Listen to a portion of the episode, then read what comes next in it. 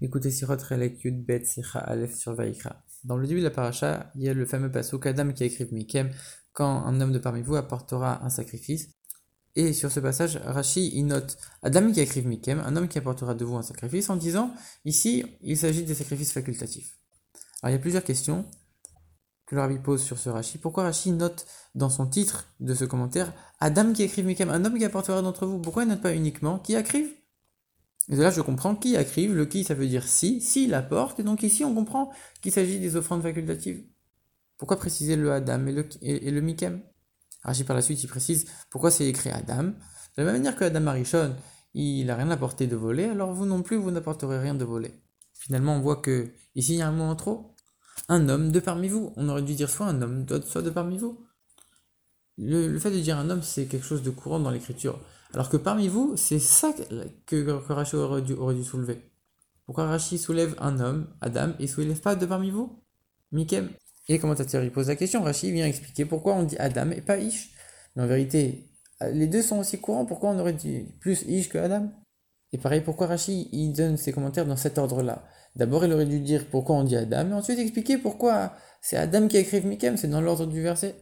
En vérité, le mot Adam en hébreu, il, désigne souvent exclusivement les juifs. Et donc, du coup, quand on arrive dans le verset, on lit, voilà, un homme qui apporte un sacrifice facultatif. Ah, facultatif, mais alors un, non-juif aussi, il peut apporter quelque chose de facultatif. Mais si un non-juif, il peut apporter, alors pourquoi c'est écrit Adam? Adam, ça exclut, exclut les, non-juifs? Le rabbi réfute ça, il dit qu'on ne peut pas expliquer ça selon l'explication de Rachid. Pourquoi? Parce que dans le sens simple du verset que Rachid explique, Jamais on voit que le mot Adam il exclut les non-juifs. Au, contraire, il y a même des endroits où on inclut aussi les non-juifs avec le mot Adam. Et puis Rachid le dit pas clairement dans son commentaire. en plus de ça, le fait qu'un non-juif peut, apporter un sacrifice facultatif, ça on le voit que beaucoup plus tard dans la Torah. Donc la question ne se pose même pas à, ce stade-là dans, dans, cette paracha. Et enfin, le commentaire de Rachid sur Adam, que ça nous rappelle Adam Arishon, etc il a pris du Midrash Tanhuma, mais il y a aussi la même version dans le, dans le, Midrash Rabbah, à quelques différences près. Pourquoi Rashi a choisi le Midrash Rabbah et pas le Midrash Tanhuma? Alors l'Arbi donne l'explication suivante à tout ça. A priori, ici, on commence le livre des sacrifices, donc ça aurait été plus logique de parler tout de suite des sacrifices obligatoires, c'est le plus important. Et dire qu'on parle des sacrifices facultatifs, c'est quand même quelque chose de, difficile. Et si on s'appuie sur pour, pour euh, pour dire qu'on parle ici des choses facultatives. Si on s'appuie que sur qui écrive le si, ça suffit pas.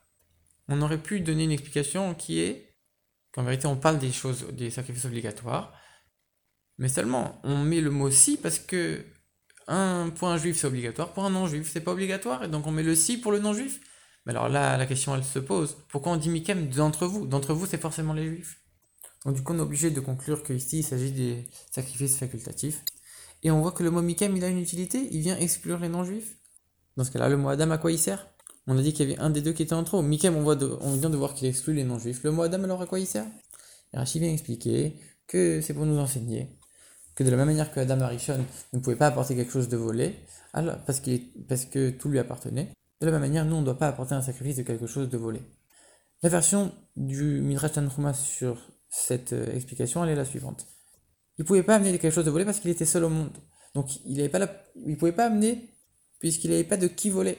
Et le Midrash Rabbah il dit parce que tout lui appartenait. Donc du coup, il ne pouvait rien voler puisque tout était déjà à lui.